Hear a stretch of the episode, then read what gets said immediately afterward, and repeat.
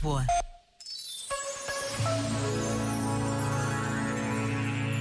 Sobre a necessidade de reconhecimento mútuo ou de inclusão, escreveu Laurinda Alves.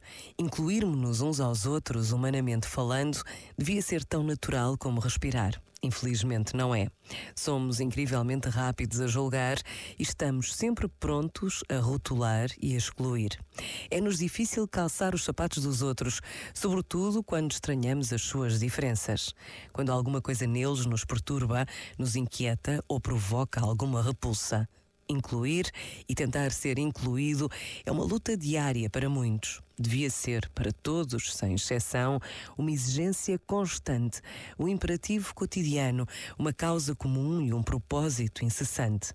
O Papa Francisco sublinhou isto mesmo quando disse todos e nos fez repetir com ele todos, todos, todos.